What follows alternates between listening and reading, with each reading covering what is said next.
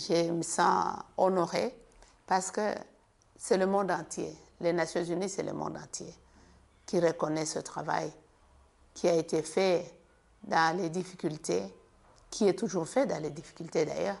Vous savez, quand on travaille dans les, zones à conflit, dans un pays en conflit, euh, c'est pas facile de promouvoir les droits et la justice.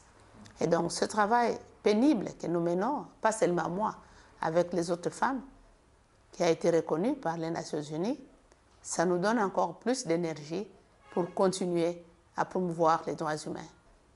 Quand j'étais journaliste, j'ai vu les femmes. Nous, on allait dans les villages pour faire les reportages, dans les villages, et on vivait avec les villageois. Donc, on a vu des femmes qui n'acceptaient pas les conditions dans lesquelles les coutumes les mettaient, qui voulaient changer leur situation, mais qui n'avaient pas la parole, qui n'avaient pas des endroits où s'exprimer. Et donc, euh, je me suis dit, je dois être la porte-parole de ces, femmes. Parce que moi, j'ai été éduquée par un père qui me donnait la possibilité de m'exprimer et qui écoutait mes opinions, mes arguments.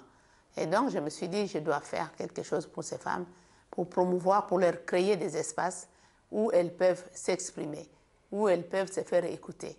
Nous allons travailler avec ces femmes pour changer les coutumes rétrogrades qui avilissent les femmes et lutter contre les violences, l'impunité des crimes de violence faites aux femmes. Et donc, je me suis lancée à fond pour continuer à me battre pour cette cause noble, parce que j'espère, je voudrais bien arriver plus tard à créer un monde harmonieux en RDC, où les hommes et les femmes se respectent et travaillent dans l'équité, dans l'égalité pour le développement de notre pays. Je dois être un modèle et je fais de mon mieux pour être un modèle, pour pousser. Je travaille pour les questions de droit, surtout la justice, la lutte contre l'impunité. J'ai pris beaucoup de risques j'ai mis ma famille à risque pour que les femmes puissent accéder à la justice au niveau national, mais aussi au niveau international. Ça m'a coûté beaucoup de choses.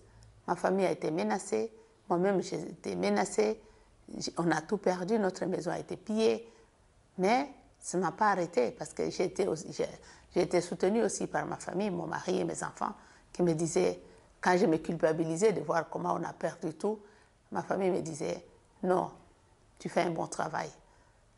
Faire faciliter la justice pour les femmes, c'est un grand travail. Nous devons t'accompagner et nous te soutenons.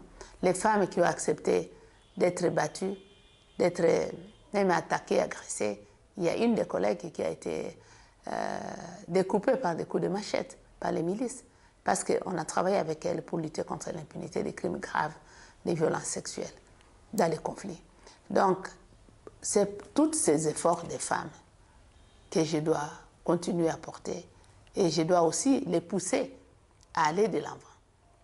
Donc c'est ce que je fais chaque jour. Je dois trouver le financement pour que ces organisations, ces petites organisations qui travaillent dans les communautés puissent avoir les financements et arriver à, réaliser réellement la transformation qu'elles veulent apporter dans les communautés. Et donc quand nous faisons ça ensemble, nous arrivons à, apporter réellement des changements. Après avoir travaillé plus de 30 ans dans ces domaines, nous avons réussi à faire gagner des, procès aux femmes.